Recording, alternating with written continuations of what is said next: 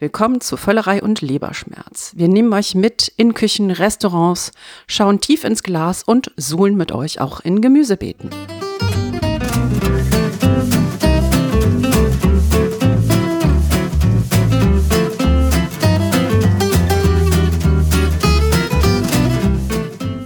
Herzlich willkommen zu einer neuen Ausgabe von Völlerei und Leberschmerz, eurem Podcast über Essen, Trinken und den ganzen anderen Rest. Am Mikrofon ist heute die Frau, deren Küche gerade maßgeblich umgebaut wird und sich gerade in einen Palast des Einmachens, Einweckens und Fermentierens verwandelt.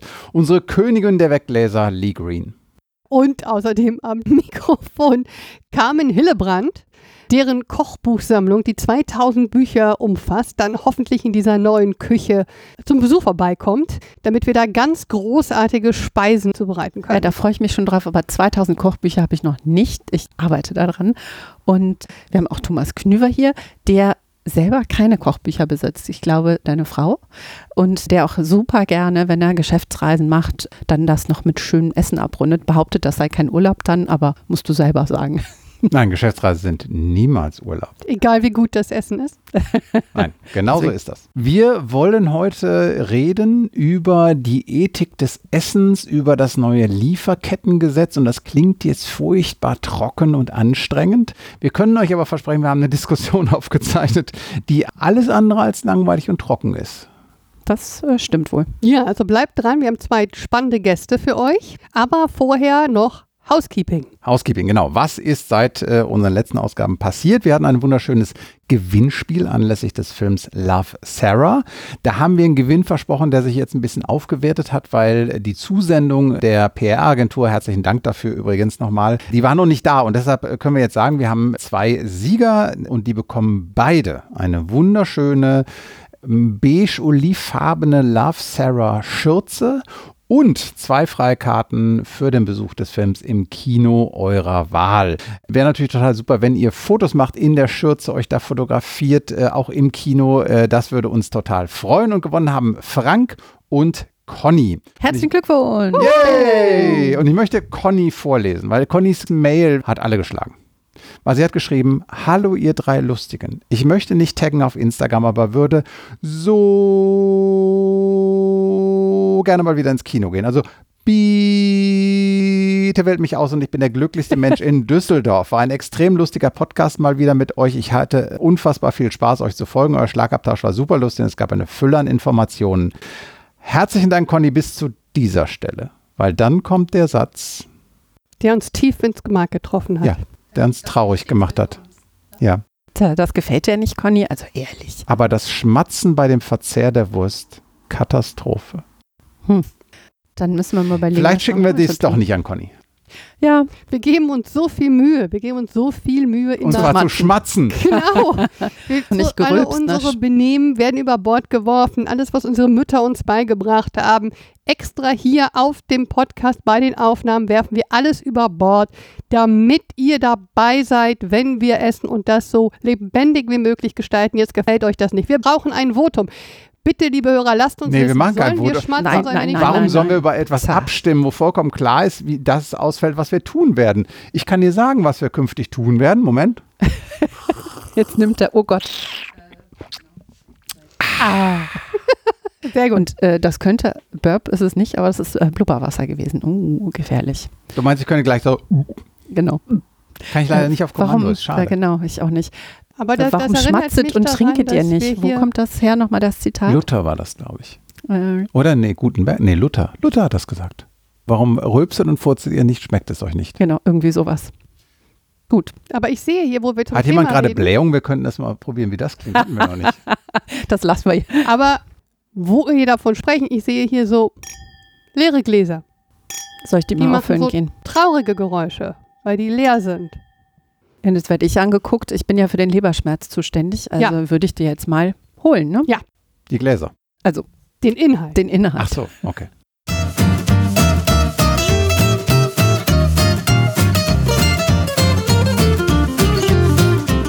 Jo, hier ist die große Flasche.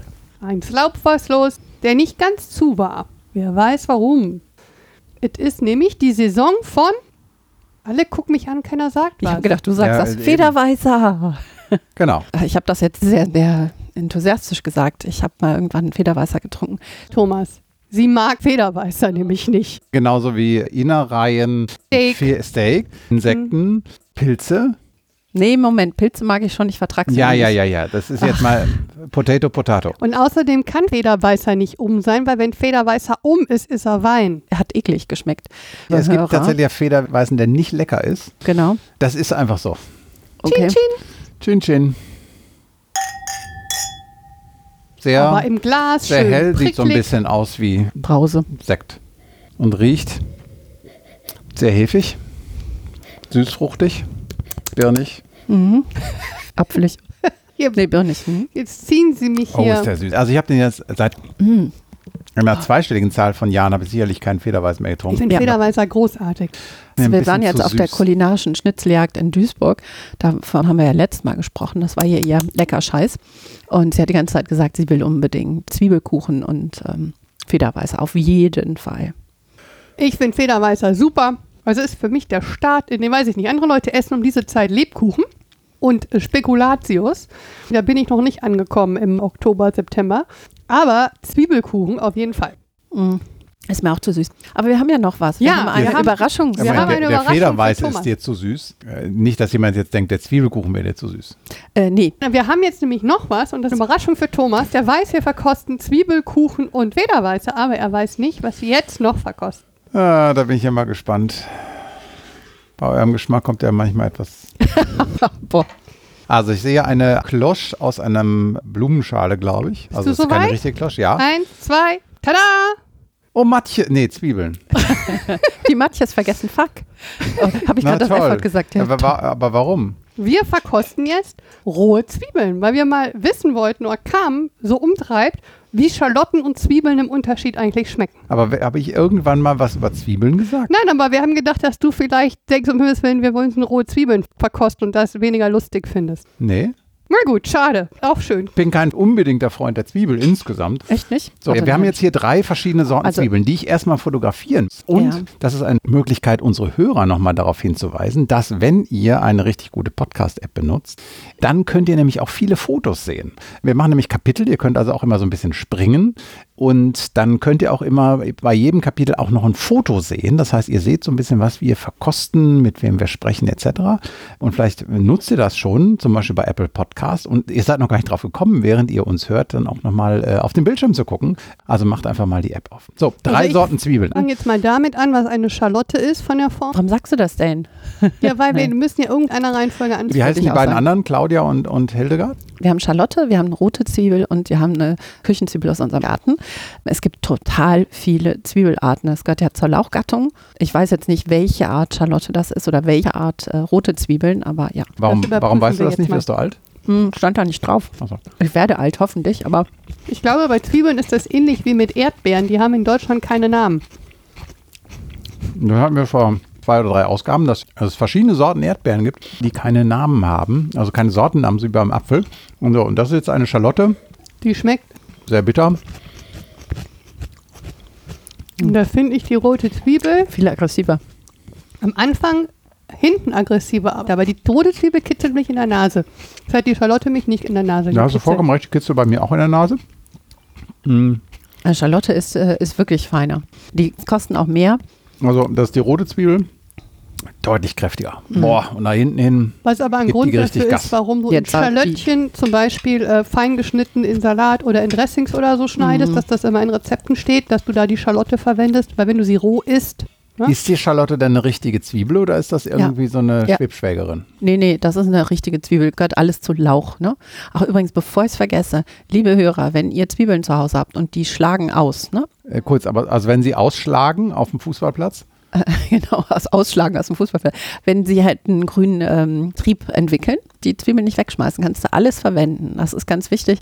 Ich war letztes Jahr mit ein paar Leuten bei einem Zwiebel- und äh, Kartoffelbauer. Es gibt so viele Menschen in Deutschland, die einfach Zwiebeln wegschmeißen, es gibt auch wenn sie ganz viele austreiben. Leute, die beim Lauch nur das Weiße verwenden und den ganzen grünen Teil wegschmeißen. Ich nicht könnte ich auch verwenden. zum Kochen. hab, letztens hänge ich in unserer Biotonne im Ja. Haus, weil einer seinen Du hängst Grauch, in der Biotonne. Ja, Weil da, da hatte einer sein das ganzes Thomas guck ich sein halt an, Biomüll so, weggeschmissen und da hat einer offensichtlich Lauchsuppe nur mit Weiß gekocht. Da waren ungefähr sechs Stangen Lauch, aber der grüne Teil habe ich erstmal aus der Biotonne gefischt, geputzt und verarbeitet. Das ist echt interessant. Normalerweise ist die rote Zwiebel milder. Und was ich festgestellt habe, wenn man zum Beispiel Rotzwiebeln nimmt und ein bisschen Salz drüber macht und ein bisschen wartet, dann geht auch die Schärfe ein bisschen raus. Thomas, was ist deine Lieblingszwiebel? Also gar kein. Tatsächlich, die Zwiebeln. Gemüsezwiebel ist super. Gemüsezwiebel super war da mild. jetzt noch Haben gar Ach nee, keine sorry, dabei. die, die weiße Zwiebel, sorry. Ja. Die ist super mild. Mhm. Und ansonsten äh, muss ich sagen, es gibt auch Gründe, warum man die nicht so isst. Aber auf Met, ich bitte dich. Ja, auf Untermet, das Met- ist nochmal so eine Frage. Liebe Leute, warum macht man die Zwiebeln auf das Met? Das ist logistisch total Blödsinn. Man muss ein Brötchen nehmen, dann muss man die Butter drauf tun, dann macht man die Zwiebeln drauf und dann das Met oben drauf. Dann können die Zwiebeln nämlich nicht runterfallen. Ja, aber so sieht es schöner aus. Das Auge isst man mit. Das Auge ist mal mit. Was mich dazu führt, wir trinken jetzt noch ein bisschen Federweißer. Also ich, ich bin jetzt Was aber, ist jetzt Federweißer nochmal? Das ist Jungwein. Also es ist im Prinzip der Weißwein, der äh, gerade angefangen hat zu fermentieren und auf dem Weg zum Wein ist. Deshalb kann man halt auch nicht eine Flasche Federweißer kaufen und irgendwie fünf Wochen zu Hause stehen lassen. Dann hat man Wein. Und da gibt es ja dann das beliebte schlecht- Thema, das beliebte Thema, dass man die ja auch ganz vorsichtig transportieren muss, weil ähm, sowas ja gerne mal äh, explodiert. Ich habe auch Die- irgendwo die auf Flaschen Twitter, sind immer offen. Also äh, auf Twitter ist mir äh, vor kurzem irgendjemand begegnet, ich weiß nicht mehr, wer es war, eine Twitteranerin, weiß ich noch, die äh, äh, an der Kasse aufgefordert wurde, die Flasche ähm, Hinzulegen. hinzulegen. Und sie sagte, das ist Federwasser, das sollte man nicht tun. Die Kassiererin sagte, nein, legen Sie die bitte hin, damit ich die einscannen kann, worauf sie die hinlegte und dann die Kassiererin ein bisschen aufwischen konnte. Tja. Ja, der war verschlossen, aber er war nicht ganz hundertprozentig eng. Aber die traditionellen Federweißer haben ja wirklich oben Löcher in der Kapsel. Genau. Und da fließt es dann halt wirklich. Oder an der. Seite oder sowas. wird es denn gar nicht mit Korken oder so gemacht? Nee, Wirklich nee, das nicht? fermentiert ja noch, damit eben sich nichts bildet, was explodieren Das, kann. sind- das ist lustig, weil ich habe aus meiner Studienzeit total im Kopf, dass Federweißer auch anders verschlossen sein kann als mit einem äh, Schraubverschluss. Aber nicht Also- korken, auf keinen Fall. Früher Das kann hatten die nicht. Federweißer nur die Kapsel und dann Genau. da Löcher drin. Okay. Ich finde, wir sollten jetzt den leckeren Kuchen Zwiebelkuchen. essen. Warum Zwiebelkuchen. eigentlich Zwiebelkuchen und warum eigentlich diese Tradition? Man weiß es nicht. Zwiebeln haben, äh, es gibt Frühlings- und Winterzwiebeln. Die haben von Januar bis März und von Juli bis Dezember Saison. Natürlich sind gelagerte Zwiebeln noch. So, jetzt schmatzen wir wieder, Hm. Conny. Mhm, mhm. Das heißt dann aber, dass die Leute hatten gerade eine Abundance von Zwiebeln und haben gesagt, jetzt habe ich ganz viele junge Zwiebeln und, und dann machen wir mal Zwiebelkuchen. Mhm. Kann es vielleicht auch sein, dass es etwas ist, was man sehr leicht als Abendessen nach der Weinlese produzieren kann? Also nur so eine Mhm. Spekulation. Weiß ich nicht, Zwiebeln schneiden. Und Zwiebeln schneiden ist natürlich so eine Sache, dieses schwefelhaltige ätherische Öle, die dann so kitzeln in der Nase oder sehr reizen. Das ist nicht ohne. Man muss halt ein gutes, scharfes Messer haben und anständig schneiden. Ich muss Aber- aber, jetzt doch nochmal was sagen, wo wir von Zwiebeln sprechen. Mhm. Das will ich jetzt, seitdem wir diesen Podcast machen. 35. Folge ist das jetzt hier heute. Tadam, fast ein Jubiläum. Also, ich würde jetzt mal ganz kurz über karamellisierte Zwiebeln sprechen. Liebe Hörer, wenn man karamellisierte Zwiebeln macht, bitte, bitte, das heißt nicht, die Zwiebeln einfach irgendwie sortieren und dann Zucker dazu tun. Karamellisierte Zwiebeln brauchen Zeit, niedrige Temperatur, ganz, ganz lange. Das löst eine chemische Reaktion aus und der Zucker in der Zwiebel karamellisiert dann. Eine Zwiebel hat nämlich extrem viel Zucker, gerade die roten Zwiebeln. Das heißt, rote Zwiebeln kaufen, niedrige Temperatur und ganz, ganz lange karamellisieren. Dann habt ihr eine tatsächliche karamellisierte Zwiebel und keine gezuckerte Zwiebelsuppe. Und wenn ich nochmal so ein Restaurant finde, was sagt, es macht Burger mit karamellisierten Zwiebeln und serviert mir Zwiebelsuppe auf meinem Burger, dann schrei ich. Oh, habt ihr das gesehen? Der rote Faden hat gerade den Raum verlassen. So, wir haben ja angekündigt, dass wir uns ein bisschen streiten. Nein, wir streiten uns nicht. Also wir haben uns schon gestritten. Also wir haben uns gestritten. Mit wem haben wir uns denn gestritten? Wir müssen jetzt erst einmal unserer geschätzten Lee Green zu einem großen Erfolg gratulieren. Genau. Denn Lee hat die Ideenfutter organisiert, eine Konferenz ausgehend vom Food Hub NRW, Aber den nicht sie ich mitgegründet hat. alleine. Natürlich nicht du alleine. Okay, ich erzähle den äh, Hörern aufgrund des Zwiebelkuchens in Lees Mund, dass der Food Hub NRW nämlich Food Startups zusammenbringt mit der Industrie und mit der Wissenschaft. Und die jährliche Konferenz des Food Hub NRW heißt Ideenfutter. Genau. Und die fand diesmal auch hybrid, sagt man heute, glaube ich, in Ostwestfalen, die oder? fand tatsächlich voll digital statt, gar nicht hybrid.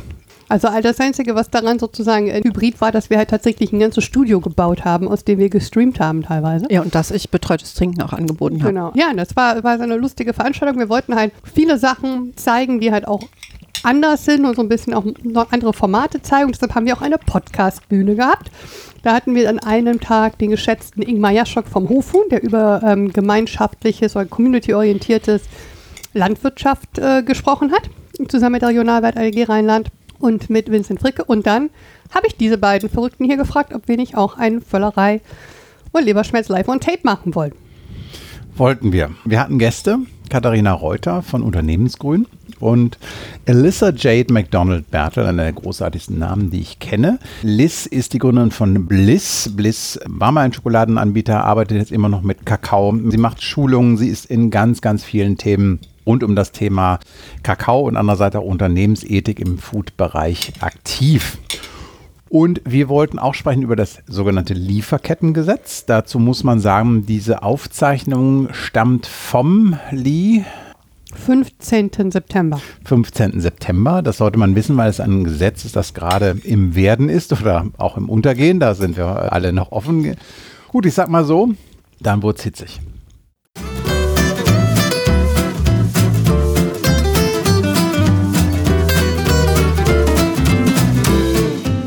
Es gibt es überhaupt fairen Kakao?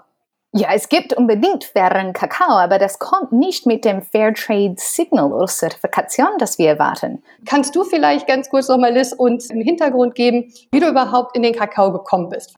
Ja, gerne. Und ich komme auch zurück zum Fairtrade, weil das ist immer die, die Hauptfrage.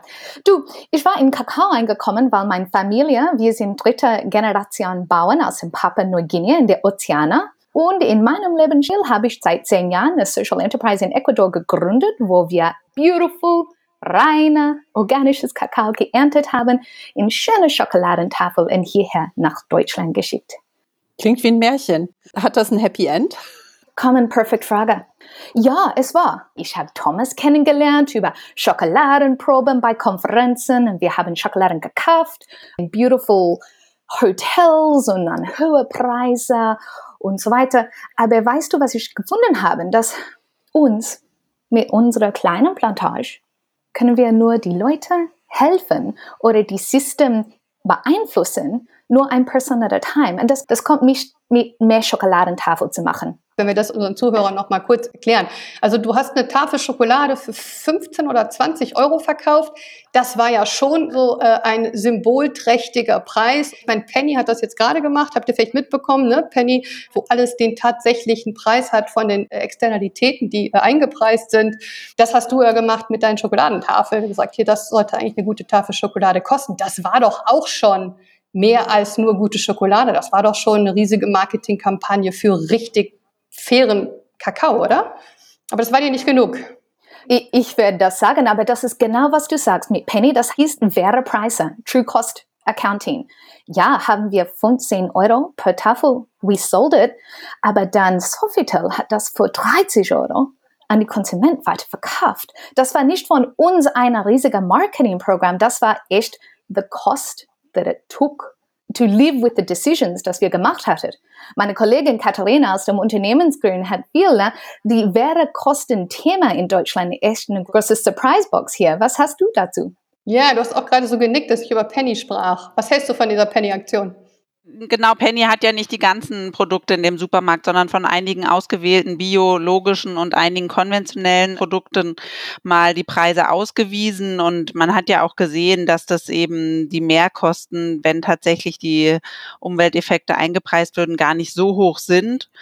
Ich denke, an der Stelle ist es eben wirklich an der Politik, die richtigen Rahmenbedingungen zu setzen, weil sonst bleibt es immer an den Unternehmen hängen, die freiwillig vorangehen, so wie Liz, ne, die das irgendwie mit Herzblut machen und ähm, wirklich da aus eigener Motivation die Nachhaltigkeit voranbringen. Und wir brauchen halt den politischen Rahmen, damit es für alle fair ist. Wir haben keinen fairen Markt für Klimaschutz, aber wir haben natürlich auch genauso keinen fairen Markt dafür, dass die Produzenten in den Anbauländern, die Kleinbäuerinnen und Kleinbauern genug Geld verdienen. Was muss denn passieren dann, Katharina, damit sich das ändert? Da gibt es ja verschiedene Instrumente zum Steuern. Damit wir einen fairen Markt für Klimaschutz bekommen, brauchen wir beispielsweise einen CO2-Preis, der na, ne, das dann tatsächlich eben auch abbildet. Wie reicht das nicht, wenn ich einen Baum pflanze? Ich dachte, ich stelle ja so ein Bäumchen in den Garten und habe da mein CO2 aufgesettet. Das funktioniert nee, gar nicht so. Bäume pflanzen ist toll, aber auch da an der Stelle eben wieder, ne, das reicht tatsächlich nicht, um die Klimakrise zu lösen. Da müssen wir auch, wenn wir an die Dekarbonisierung unserer Wirtschaft denken, ganz andere große Hebel umlegen und die tun dann eben auch weh. Und vielleicht jetzt auf das Thema Kakao gesprochen, da brauchen wir tatsächlich eben sowas, was ja auch schon seit Jahrzehnten eingefordert wird, sowas wie ein Lieferkettengesetz, damit eben menschenrechtliche Sorgfaltspflichten nicht mehr irgendwie so in den Goodwill Bereich von einem Unternehmer oder einer Unternehmerin fallen, sondern tatsächlich verbindlich sind, dass man natürlich auch eben sich um Umwelt und Menschen in der Lieferkette sorgt. Also mir ist das auch nicht ganz klar. Lieferkettengesetz, da stelle ich mir vor, es wird halt festgelegt, äh, wie was zu sein hat, transparent oder so. Also erklärst du das mal ganz kurz, was es ist? Da fängt es übrigens genau an bei der Transparenz. Ne? Die großen Unternehmen, die weltweit aufgestellt sind, die sagen dann so, Ach echt jetzt? Verantwortung für unsere Lieferkette?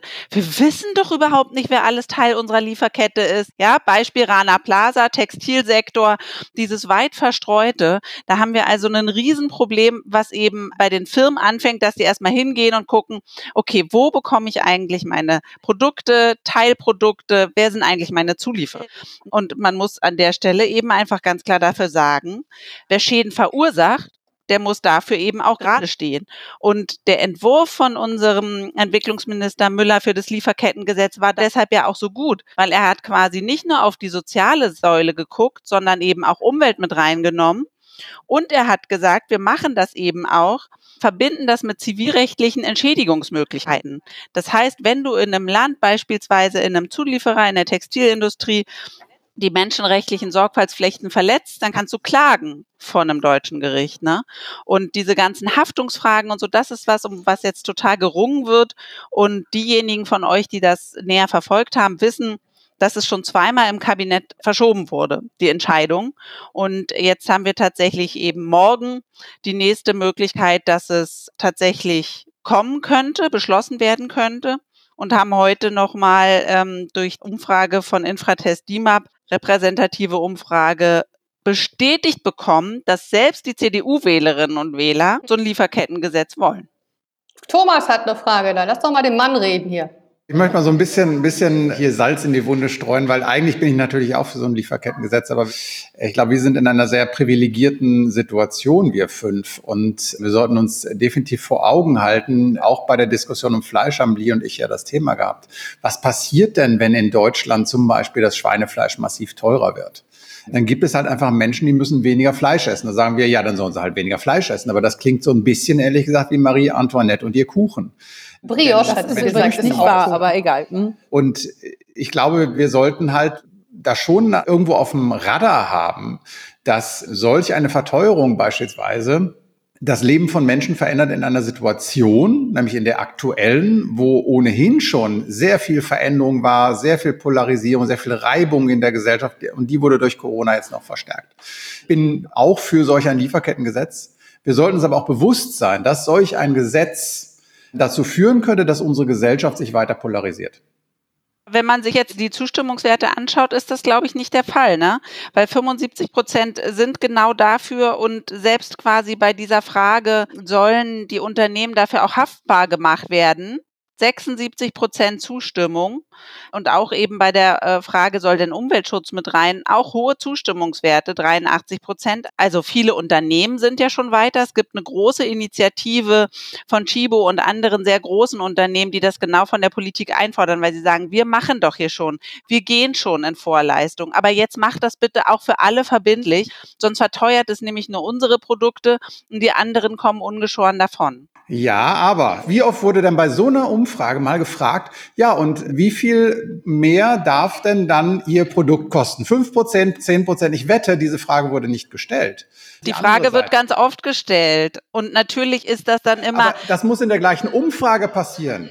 Nein, man bekommt immer die Antwort, dass natürlich auch die Konsumentinnen und Konsumenten bereit wären, beispielsweise auch mehr für Bio zu zahlen. Und trotzdem ist es dann in der quasi direkten Kaufentscheidung ja nochmal eine ganz andere Frage. Also das heißt, dieses Kaufverhalten, das kannst du mit einer Umfrage schon mal gar nicht abbilden, sondern da braucht es irgendwie reale Marktchecks. Und da sehen wir ja, nenn es, weißt du, den Effekt Generation Greta, da kommt eine Riesennachfrage auf den ganzen Nachhaltigkeitsbereich zu. Und ich meine, gerade beim Thema Fast Fashion, wer braucht 24 Kollektionen im Jahr?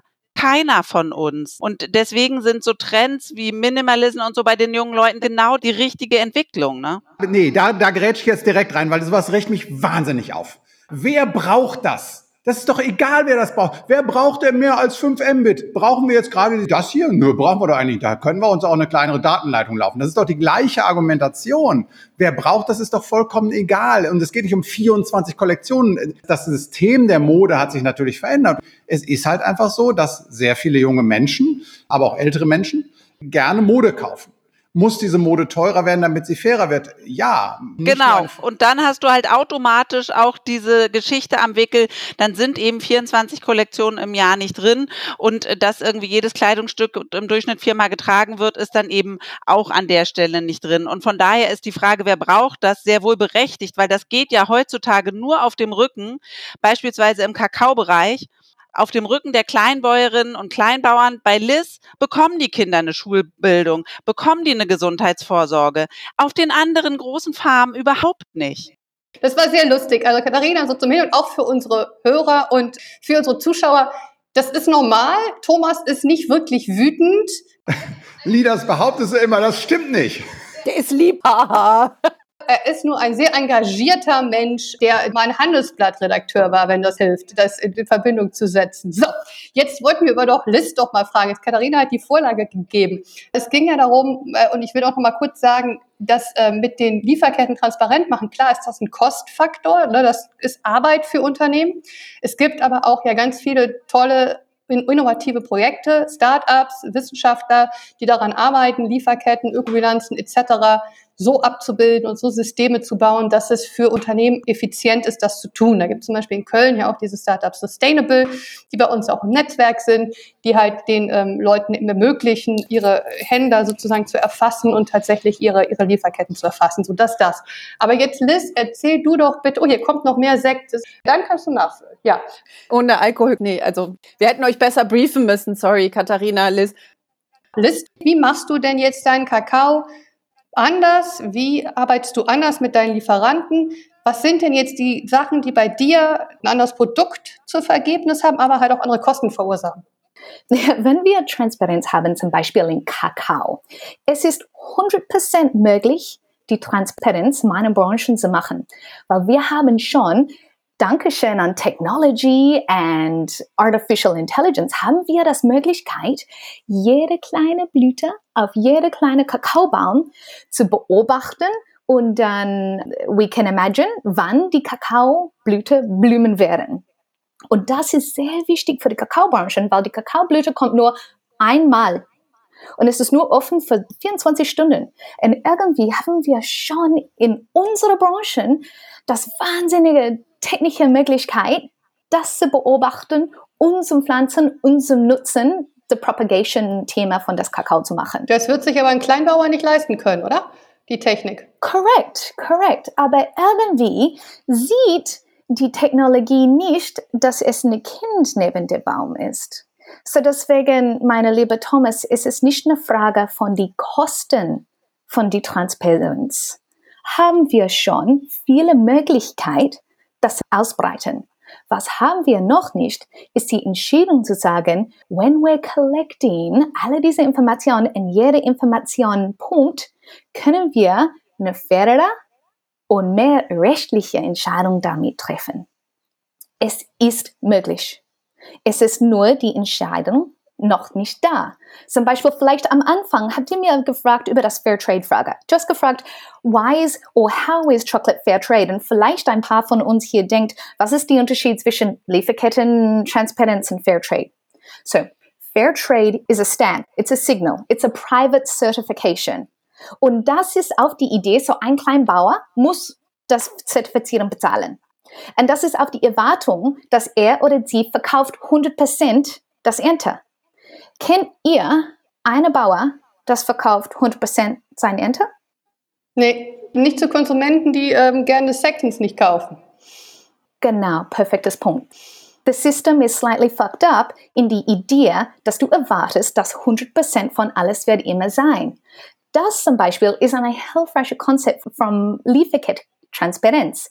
If we increase a little bit die Standard auf jeden Trade, können wir mehr von dem Loss of Fair Trade mhm. weiter in die bessere Entscheidung. Zweiter Punkt ist, dass Fair Trade und was Lieferkettengesetz und was zum Beispiel kleine Firmen wie meine und andere machen, ist eine andere Calculation. Fair Trade Preis für Kakao ist schon unter das Armutsebene. Warum ist das dann Fair Trade? Sorry. Weil es immerhin noch besser ist als gar kein Standard. Because it's nothing. Nein, das kannst du so auch nicht sagen. Es ist schon quasi, wenn du es dir wie eine Treppe vorstellst, ist es schon besser als eben äh, ne, ohne Zertifizierung und ohne einen Fairtrade-Standard. Natürlich. Wir müssen ja nicht mal nach Ecuador gehen. Es gibt ja auch in Europa genug Milchbauern, die ähm, Geld dafür bezahlen, dass sie Milch produzieren. Ne? Ist denn so ein Fairtrade-Siegel zumindest kostendeckend oder müssen sie auch noch draufzahlen, dass sie das verkaufen? Fairtrade hat andere positive Externalities. Zum Beispiel Fairtrade, was das bedeutet, ist viele Leute von einer kleinen Gruppe bezahlt zusammen die Idee zum Premium-Preis verkaufen oder andere Inputs bekommen. Und wie das läuft, normalerweise zum Beispiel, ich weiß nicht Milch in Deutschland, aber Kakao, ist das zum Beispiel, wann eine kleine Gruppe mit Fairtrade arbeitet, es kommt die Möglichkeit, dass die könnte vielleicht am Premiumpreis ein Paar oder eine Portion für das Ente verkaufen, aber auch das bedeutet, dass die Training bekommen dass die Training bekommen nicht nur für die alten Männer, dass die Land Title haben. Fair Trade in den letzten 20 Jahren hat mehr for Gender Equality gemacht und für Bildung gemacht, mhm. als was wir erwartet. So ist es super, was es macht da. Es bringt nicht sozusagen das Preiswert für den Bauer. Und das, deswegen brauchen wir diese Idee. I mean, vielleicht ein, ein Marker sagt, dass es ein Qualitätsprodukt ist, aber vertraue ich die Marke, ist es genauso wie mit Fair Trade und wie mit den Sachen, dass Katharina sagt, we don't need private certifications, dass jemand einen Tag entscheidet, oh, jetzt machen wir 20 Prozent unter das Armutsebene, das neue Preis. Ne? Das ist, ist fucked up as uh, Stock Market Trading. Genau die Sachen, dass ich höre an eurem Podcast.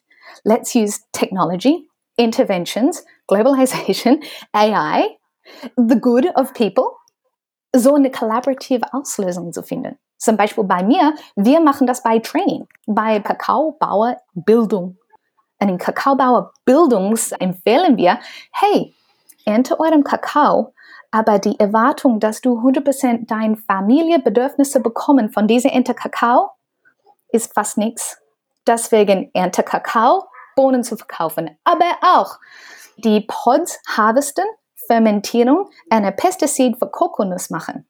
Und Von dem Saft mach mal eine Essigen, verkauf mal bei dem Markt. Unter dem Kakaobaum pflanzen edible food, Ernährung, leafy green vegetables. Ess mal das in deiner Familie, denn the household costs go down und verkaufe mal in dem Markt. It's a Verbreitung des Business-Strategie für Kakaobauer. Das wird die helfen. Das könnte zum Beispiel the Multinationals of Deutschland machen. Und das könnte die kleine Social Enterprise auch dazu bringen. Und es gibt so viel Beweis darüber, das zeigt, was Bildung bringt. Resilience aufbauen. Also ich wusste, du machst viel Education und so, aber mir war jetzt nicht klar, dass du den Leuten tatsächlich im Prinzip ganz neue Geschäftsmodelle entwickelst im Sinne der Bioökonomie im Prinzip. Das machst du machst ja Bioökonomie und Kreislaufwirtschaft mit denen. Ja, Gender Equality, Women in Entrepreneurship. Wir alle ahnen jetzt, dass die Next Generation Bauer wird nicht in den Branchen gehen. Ja, kein Wunder, weil die nicht unter der Armutsebene leben möchten. Would you choose that? I didn't choose that.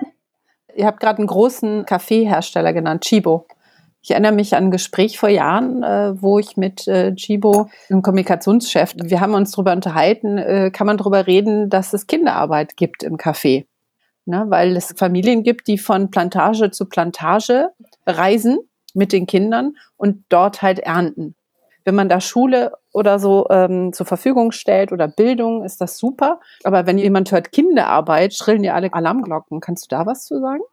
Ja, gerne. Kakao und Kaffee sind total andere Crops, weil Kaffee normalerweise große Plantagen ist und hat äh, Mitarbeiter. So the migrating workforce that you talked about sehr speziell in Kaffee und Tee mhm. und Korn und so weiter.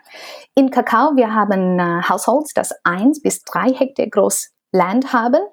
Und damit sehr oft sind die so arm, dass die extra äh, Mitarbeiter nicht leisten können. Deswegen die erste Entscheidung ist immer die Familienmember. Und das ist, weil oder warum zum Beispiel Kinderarbeit in Kakao total anders als, als die uh, Migrating Labor Crops ist. Schon haben wir gesehen in Elfenbeinkust, Wels größter Kakaoanbauer. In den ersten drei Monaten Covid-19 haben wir 20% Steigerung Kinderarbeit in Kakao schon. In den ersten drei Monaten. Warum? Weil Schokoladenkonzernen kaufen nicht alle Mitarbeiter von dem Kakao- und Schokoladefirmen weg war, könnte man verstehen. Es war total kein Umsatz gemacht. Das Kosten der Kakaoanbau ist gesteigert, weil die Kosten des Inputs ist mehr und jetzt gibt es keine Inputs. Und jetzt erwarten wir eine Schwelle von Hunger, Conflict, Starvation für 5 Millionen Kakaobauern worldwide. Weil wir haben zum Glück hier in Europa, in Amerika, so große Lagen mit Klima, Air Conditioning Systems, dass wir das Kakao von den letzten fünf Jahren immer noch lagen, nicht mehr kaufen und hat schon das weltgrößte Schokoladefirma an das niederländische Botschaft in Elfenbeinkust gesagt, wir werden keinen Kakao kaufen für den nächsten Jahr. Das heißt, wir müssen ohne Schokolade auskommen? Ich kann das ja. Aber You're going to eat rotten old shit. Ja, das ist mir schon klar. Habe ich das richtig verstanden? Wir haben so wie früher Butterberge und Milchseen. Gibt es irgendwo einen Kakaobohnen-Dingsbums? 100%. Let me just be very precise there. Mehr oder weniger kommt drauf die Lage, das Firma genau. Es gibt bestimmt viele Firmen von unserer Welt größten 16, davon 10, die sind europäische Firmen. Und deswegen again, Lieferkettengesetz wird uns hier helfen mit Sachen wie paying the contracts you promised. Weil es gibt zum Beispiel Verträge, das liegt schon mit Cooperatives, mit, kleinen Bauern, die einfach überhaupt nicht bezahlt sind, no communication gemacht, keine Erwartungsmanagement und die Bauern stehen da an die Farmgate mit dem Produkt wie würde sich das Lieferkettengesetz denn auf kleine Abnehmer in Deutschland auswirken? Zum Beispiel eine Ursula Wieden-Lübbert, die haben wir mal interviewt, die hat ja das Kaffeereich in Düsseldorf und die kauft jetzt äh, Bio-Kaffee aus Myanmar. Mhm. Jetzt müsste sie ja eigentlich dafür haften, dass dieser Kaffee auch wirklich bio ist und dass dort keine Kinderarbeit stattfindet etc. Sie hat uns aber auch mal erzählt, ja, das mit der Kinderarbeit ist halt so, wenn die Westler ankommen, dann sind die Kinder natürlich schön irgendwo anders und dann werden die Bayer-Container weggeräumt und wenn wir weg sind, dann wissen wir aber auch, die sind dann sofort wieder da. Ist das nicht eine Gefahr für kleine Abnehmer in Deutschland? Ja, super Frage, Thomas. Und it's not just über Kinderarbeit und nicht nur über Kosten. Zum Beispiel, man könnte mega kreativ sein. Zum Beispiel für eine kleine deutsche Firma, das macht Warenaustausch, Commodity Exchange. Ganz einfach ist to think, what are the standards we have in our company? und wie können wir das einfach weiter in unsere Lieferketten bringen. Zum Beispiel Standards of Work, Health Insurance, zum Beispiel enough food, access to education.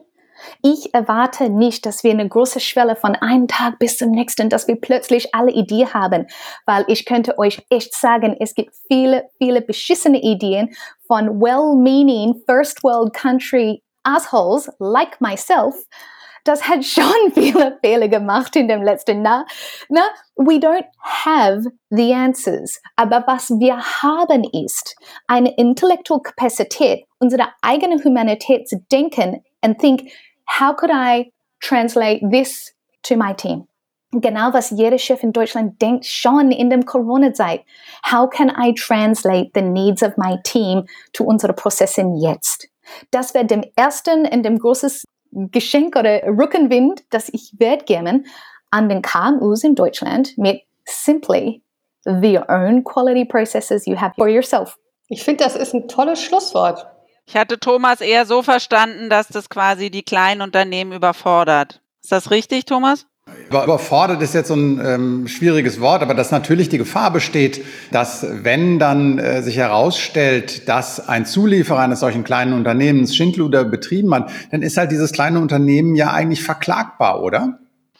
Ja, aber das ist eben das, wenn du sagst, äh, möchte ich ne, Unternehmertum mit Verantwortung verbinden, ja oder nein? Und wie weit reicht eben die Verantwortung auch in die Lieferkette? Und du hattest ja das Beispiel Biozertifizierung genannt. Das steht ja auf einem ganz anderen Blatt. Das wird ja heute schon von externen Stellen geprüft und es gibt eine EU-Richtlinie und quasi ne, Verträge, die das als Äquivalenzabkommen da machen. Das heißt, das ist gar nicht der Punkt. Aber natürlich wäre eben, wenn auf der Plantage beispielsweise schwere Misshandlungen vorfallen, hätten die die Möglichkeit, da Klage einzureichen. Und das ist ja auch gut so. Naja, aber dann, äh, ich, ich glaube, da haben wir aber ein Problem, weil die ganzen kleinen Röster müssten ja dann Verantwortung übernehmen für ihre Produkte. Und das können sie beim besten Willen nicht äh, kontrollieren. Oder wo ist jetzt mein Denkfehler? Wieso können sie das nicht? Also weißt ja, du, ich, ich meine, darum, darum muss kann. es doch gerade gehen. Und für sowas sind doch auch Startups wie Sustainable genau richtig. Ganz viele Firmen haben ja beispielsweise in ihrer Lieferkette gar keine Risikoprodukte, aber eben über das, was wir beispielsweise jetzt gerade reden, Kakao ist definitiv und auch Kaffee Risikoproduktionsfeld. Und wenn man in dem Feld sein Geld verdient, dann gehört das zum Business dazu. Wow, das bedeutet für die kleine Rösterei, egal ob im Karlplatz in Düsseldorf oder in Berlin Mitte, wo die Hipster abhängen, die können nur noch Produkte kaufen, die ein Label haben.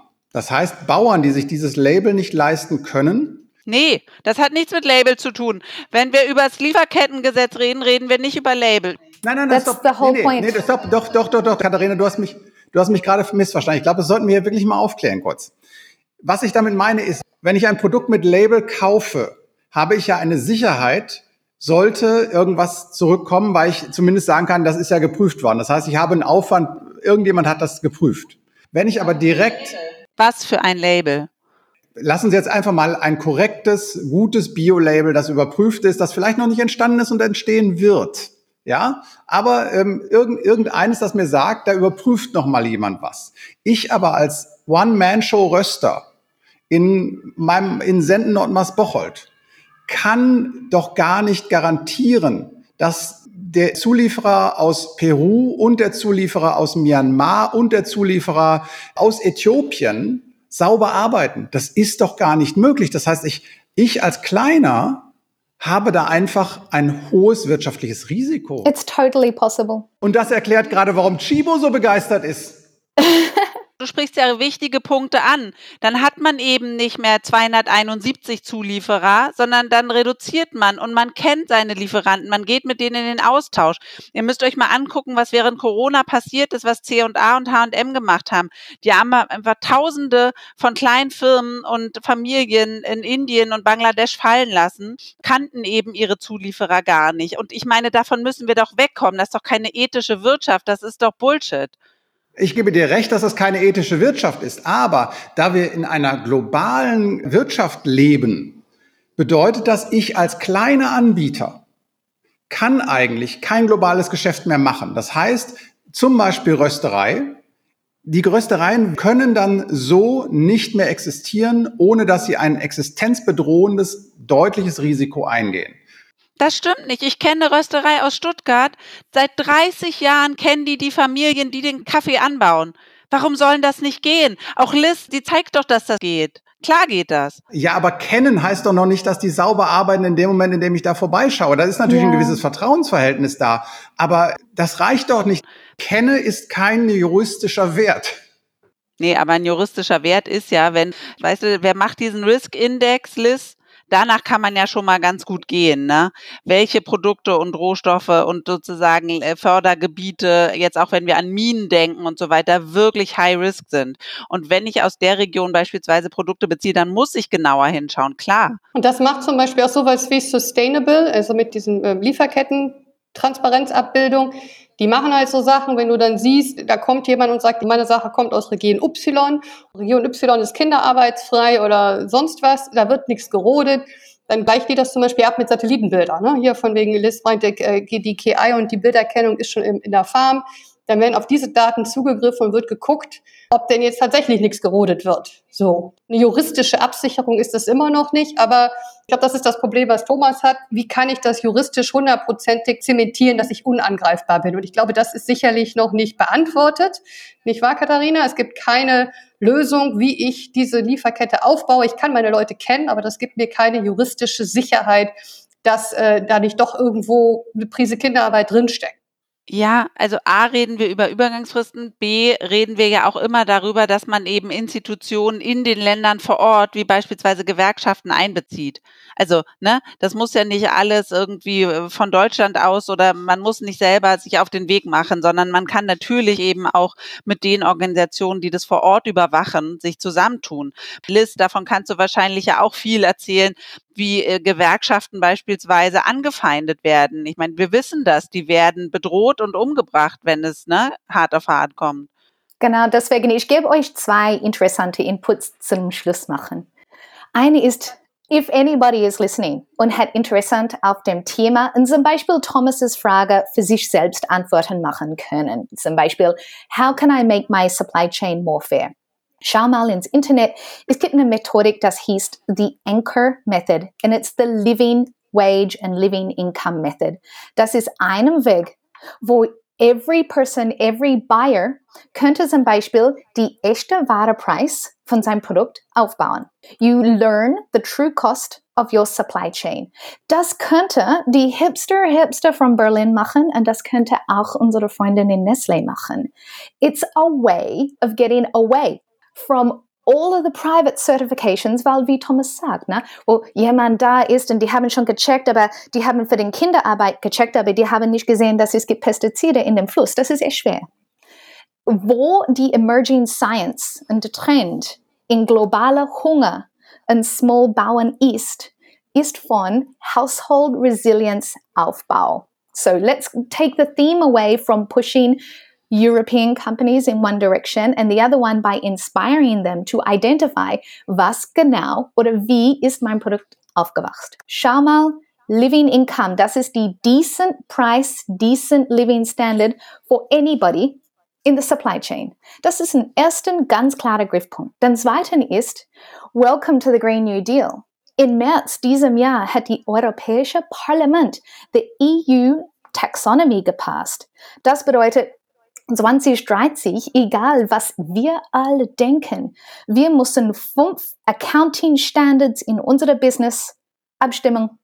Die erste ist Do No Harm.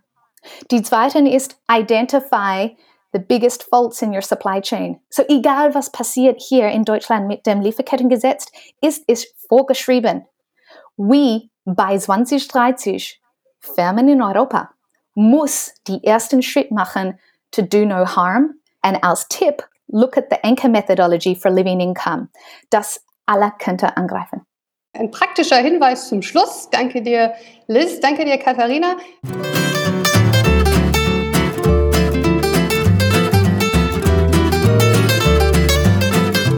So, Thomas, wir müssen überlegen, ob wir dich noch mitnehmen in Zukunft auf so Interviews, ne? Ja, einer muss doch für Stimmung sorgen. Seit wir das aufgezeichnet haben, ist natürlich auch wieder ein bisschen was passiert. Es gibt jetzt durchaus die Stimmen, das war ja alles relativ äh, spontan, die ähm, auch dieses Thema, hm, die Kleinen haben ein Problem und dieses Gesetz könnte vor allem den Großen helfen, durchaus teilen. Und es gibt auch noch eine weitere Befürchtung, die ich so gar nicht realisiert hatte dass nämlich dieses Gesetz auch protektionistisch ist gegenüber ärmeren Ländern bei all den Produkten, die auch in Deutschland produziert werden können. Auf gut Deutsch, auf gut Deutsch bedeutet das, dadurch, dass wir durch die Lieferkettenverfolgung den Import von Gütern aus der dritten Welt erschweren bzw. teurer machen, könnte es natürlich dadurch dann wieder ähm, genauso teuer werden. Nicht im Lebensmittelbereich, glaube ich, weil da ist natürlich immer die Frage, wo kommen die Sachen her. Könnte es genauso teuer sein, das in Deutschland wieder zu produzieren. Und das bedeutet also, wir machen es wieder hier und die ärmeren Länder verlieren dann wiederum dieses Geld. Auch das muss man natürlich immer bedenken. Tja, keiner hat gesagt, dass Globalisierung einfach ist.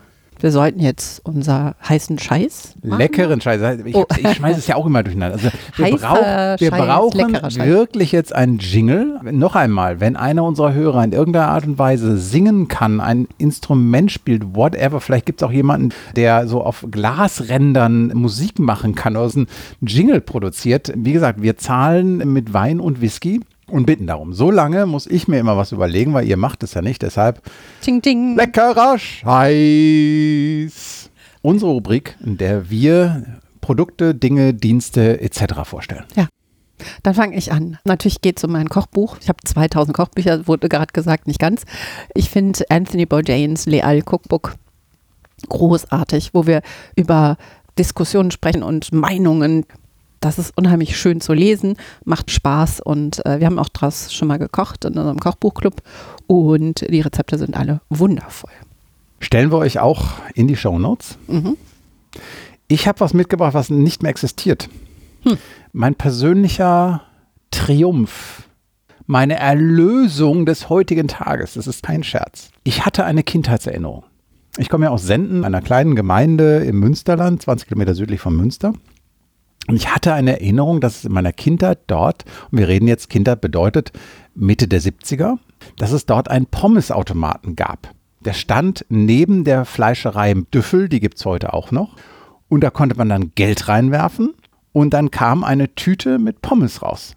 Hat das eine Hand rausgerechnet? Nee, das war wirklich komplett automatisch. Ich meine, wenn heute jemand auf die Idee käme, komm, ich mache einen Pommesautomaten. ja, das gibt es in Japan wahrscheinlich oder in Taipei. ich habe in Japan keine gesehen. Ja. Wird ja jeder denken, geiler Scheiß machen, super.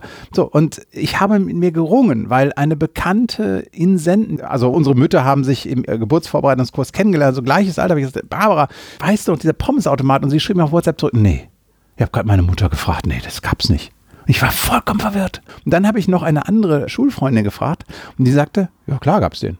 Daraufhin haben wir recherchiert und wir stellen es euch auch auf unsere Homepage in die Shownotes. Ich habe ein Foto des Pommesautomaten Fritomatik. Waren die tatsächlich heiß, die Dinge? Ja, die waren heiß. Wurden die da reingeschmissen und dann kamen Äh, sie raus, wenn sie, also in Fett Nein, das, das hat alles der Automat gemacht. ja. Also AI, ein guter Einsatz von AI, finde ich gut. Genau. Also in dem Automaten Mitte der 70er im Münsterland guckt hat ein kritisch. Automat, ich weiß nicht, ob die, wahrscheinlich werden die tiefgefroren, in heißes Fett geworfen. War das heißes Fett oder war das einfach nur, was heute ein Airfryer wäre? Ja, das kann ich jetzt natürlich schwer sagen. Jetzt kannst du doch nochmal nachrecherchieren. Äh, das kann- das, die das werd ich- Wirtschaftsförderung von Senden kennt das bestimmt noch. Nee, das glaube ich ehrlich gesagt nicht. Da hat sich viel verändert. Aber ich werde natürlich äh, recherchieren. Tatsächlich hat der Fritomatik offensichtlich einen Wikipedia-Eintrag auf Holländisch. Den muss ich nochmal sauber übersetzen lassen. Olli, lieber Olli, du kannst uns da helfen. Das kann Oliver aber doch auch Google. Frau spricht Niederländisch und der hilft uns sicher. Das ist ein sehr, sehr treuer. ist das der, dem äh, du schon, schon mehrere Whiskys schuldest? Ja, ja. Äh, genau, also insofern, das ist für mich leckerer Scheiß und einfach auch so ein Beweis, dass es schon Automaten gab zu einer Zeit, in der wir es gar nicht erwartet hätten, die wir heute eigentlich auch gerne hätten. Wunderbar, finde ich cool. Was ähm, mein leckerer Scheiß ist mal wieder ein Facebook-Account, Schrägstrich YouTuber. Wie ihr mitbekommt, liebe Hörer, habe ich gerade deutlich zu wenig Zeit, irgendwie rauszugehen und ein normales Leben zu haben. Mein Leben findet gerade vor dem Rechner statt. Ist das Von nicht daher, immer so? nee, von daher habe ich euch jetzt zu bieten That's What I Reckon. Wer kennt den? Hat einer von euch beiden schon mitgekriegt? Ich gucke Karma, ich gucke Thomas an. Mhm. Nein. Das ist ein Comedian aus Australien, der während der Corona-Geschichte angefangen hat, auch Kochvideos zu machen. Und der ist zum Schreien, weil er nämlich jetzt so erstmal nach den klassischen Gedanken, wie man so aussieht als Hobbykoch, jedem Klischee gar nicht entspricht. Der ist halt voll tätowiert, hat lange Haare und 20 Piercings und Aber ein Koch, der nicht tätowiert ist, dem traust du doch nicht zu. ja, aber das ist, das ist, also das ist ein, ein Hobbykoch par excellence. Richtig geil, richtig unterhaltsam. Mag ihn sehr gerne, weil jedes dritte Wort ist, das biepen wir aus. Ja, er kocht mit einem Elan und äh, es macht sehr viel Spaß und man kriegt auch noch richtig gute Tipps. Da habe sogar ich noch ganz viel gelernt. That's what I reckon. Dann würde ich sagen, reicht, ne? Für heute. Darauf einen Federweißen. Chin, chin. Chin Chin. Stößchen. Dann Bis zum nächsten bis zum Mal. nächsten Mal. Und das nochmal für Conny.